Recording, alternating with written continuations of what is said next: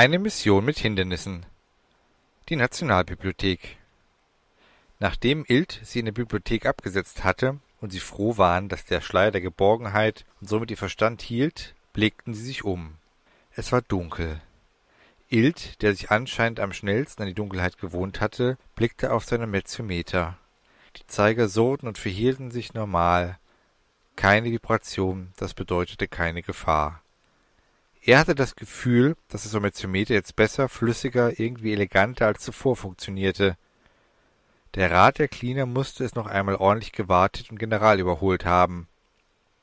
Zufrieden blickte er auf und meinte, alles in Ordnung. Bridget entgegnete zu Susan gewandt, schätze, unsere Mission lautet zunächst einmal für Licht zu sorgen. Hild ebenfalls zu Susan gewandt meinte nur, ich sehe schon, ihr kommt zurecht. Also hole ich jetzt noch deinen Freund, den Baum, auf dass er euch beschützen möge. Ich muss los und mich um die anderen kümmern. Susan hielt ihn noch am Arm fest und fragte, wie kontaktieren wir uns, wenn wir etwas gefunden haben? Keine Ahnung, ich glaube gar nicht. Darüber habe ich noch nie nachgedacht. Bisher habe ich anscheinend immer alleine gearbeitet. Naja, alles ist irgendwann das erste Mal. Also bis dann, viel Erfolg. Ihr habt jetzt verdammt viel Verantwortung gegenüber dieser Dimension. Viele Menschenleben und so weiter, ihr kennt das ja. Oder auch nicht. Also Tschüssikowski, ich schaue einfach später wieder vorbei, sprach er und war mit dem wohlbekannten, aber jetzt irgendwie eleganter klingenden Blob verschwunden. Auf sich allein gestellt, blickten sich die beiden zunächst um.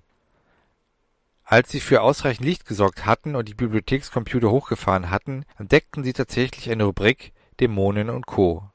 Susan begann sich ein Buch nach dem anderen zu schnappen und zu durchforsten, während Bridget sich des World Wide Web bediente.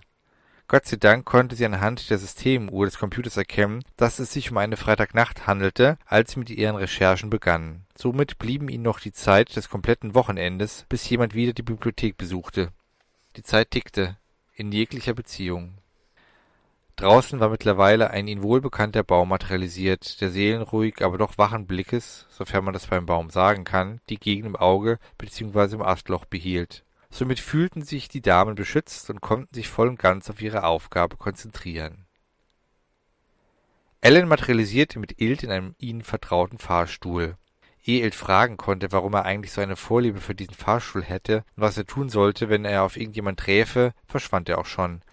Seine sonst so humoristische, alles leichtnehmende und dadurch beruhigend wirkende Art wich einer sehr ernsten, bedenklichen und unbehaglichen Note. Er hatte es eilig. Er musste die Menschheit bzw. die Welt retten. Wie andere Welt zuvor. Wer weiß, wie viele Welten er schon gerettet haben musste. Er bemerkte, dass etwas sehr Mächtiges sie begleitete.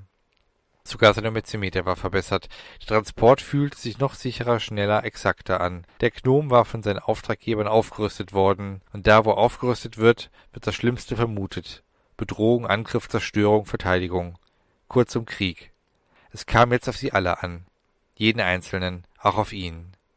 Entschlossen, alles für das Gute zu riskieren, machte er sich an die Arbeit. Auch er hatte jetzt eine Mission das Gute, das Einzigartige, das Großartige, das zu tun, wozu es sich zu leben lohnte. Er tat das Richtige. Er drückte im Fahrstuhl instinktiv auf den Schalter, der ihn zum Erdgeschoss führte. Zumindest war in seiner Welt dort immer das Archiv gewesen, im Keller. Wieso sollte es in dieser anders sein? Der Fahrstuhl bewegte sich spürbar nach unten. Allens Anspannung wuchs, je mehr die Kabine in die Tiefe glitt. Dann hielt er sanft, ja fast behutsam an. Ein leichtes, beruhigendes Summen meldete ihm das Erreichen des Erdgeschosses.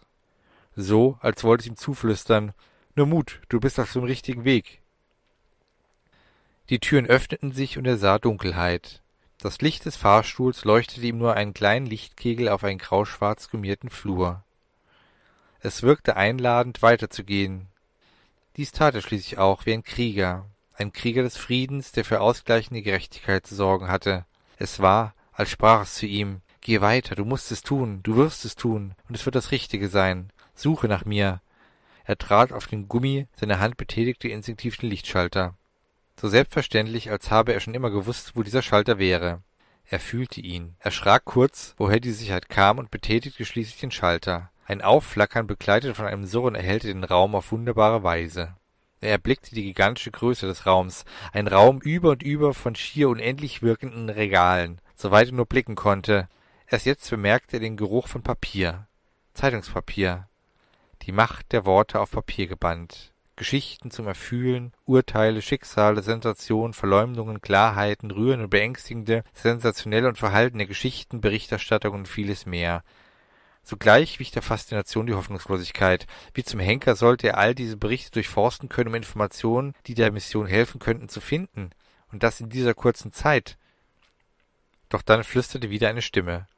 Gib nicht auf. Suche nach mir. Das Schicksal der Welten hängt an dir. Ich werde dir helfen.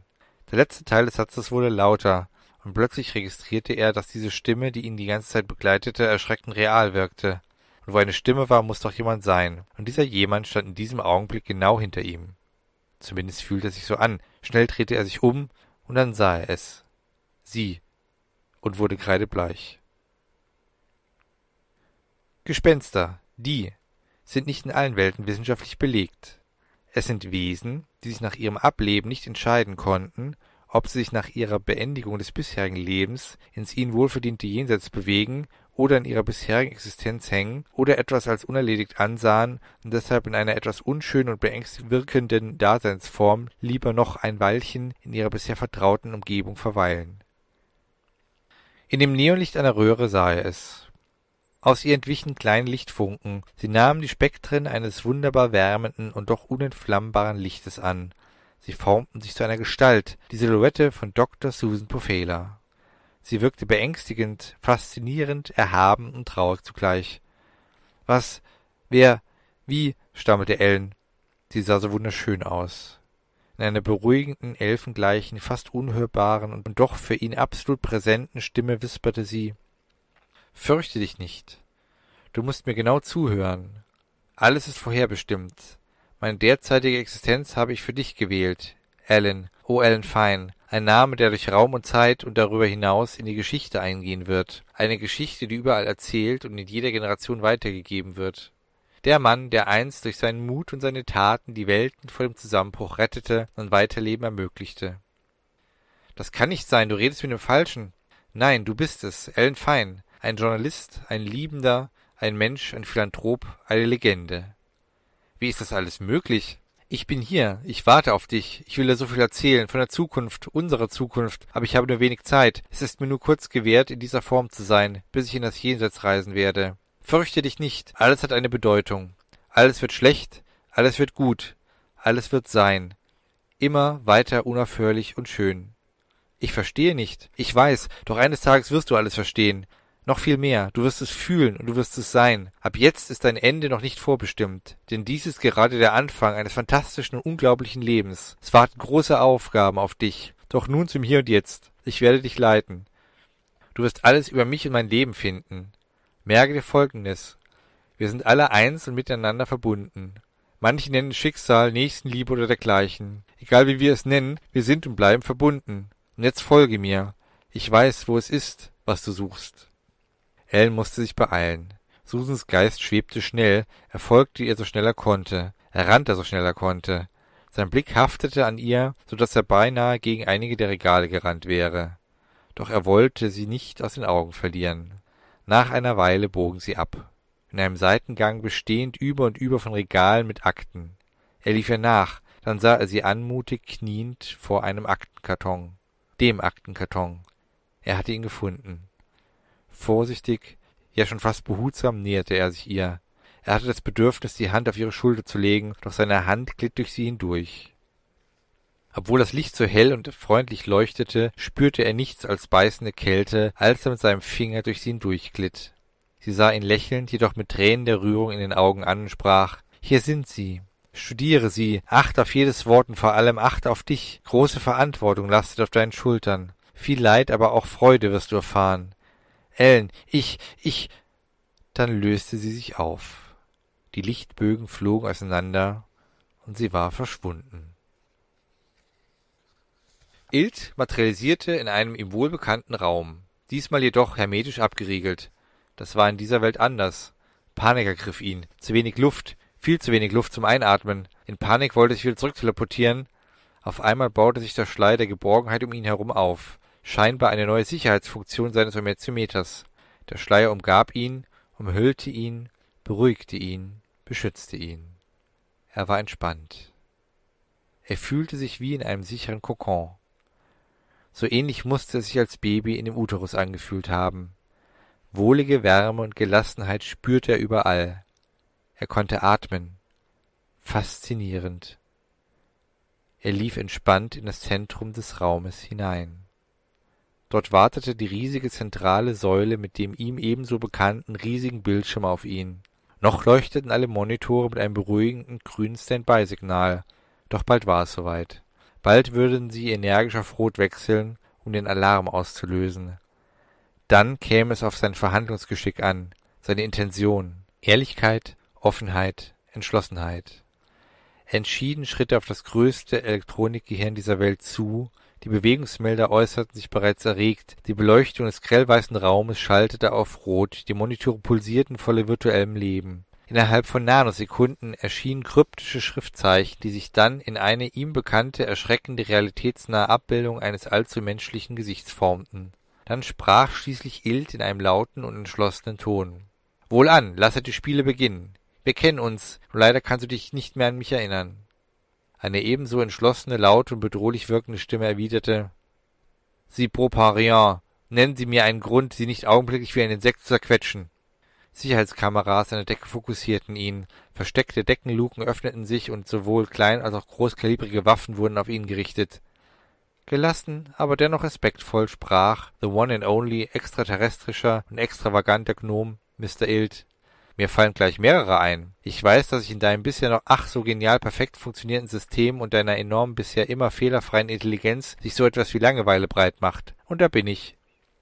Jemand, der eigentlich gar nicht vor lauter perfekt aufeinander abgestimmte Sicherheitsvorkehrungen so weit zu dir hätte vordringen dürfen, geschweige denn auch noch lebend, trotz dieser luftleeren Umgebung. So eine Situation kennst du noch nicht. Diese ist anders, unerwartet, auch für deinen Intellekt. Seine blitzartige, sekundenschnelle Selbstdiagnose, die mehrfach und von unabhängigen Prozessen geprüft wurde, hat ergeben, dass du nach wie vor fehlerfrei funktionierst. Außerdem behauptet dieses skurrile humanoide Individuum dich zu kennen. Du erkennst, dass es tatsächlich so ist, und dies weckt ein bisher unbekanntes Gefühl in dir. Neugier. Gespannt wartete Ilt ab. Das erste Mal in seiner bisherigen Funktion als allwissender Mainframe musste er eine Weile über seine Antwort nachdenken. Es herrschte zwei Sekunden Stille eine Ewigkeit für den Mainframe. Plötzlich setzte er fort, nun nicht mehr ganz so bedrohlich wirkend, obwohl das Waffensystem immer noch auf Ilt gerichtet war. Fahren Sie fort. Ilt grinste. Da ist er wieder, altes Haus. Du hast vergessen, bitte zu sagen, aber schwamm drüber. Ich komme von unglaublich weit und doch so nah her, und ich möchte dich um einen Gefallen bitten. Und so nahm das Gespräch seinen Lauf.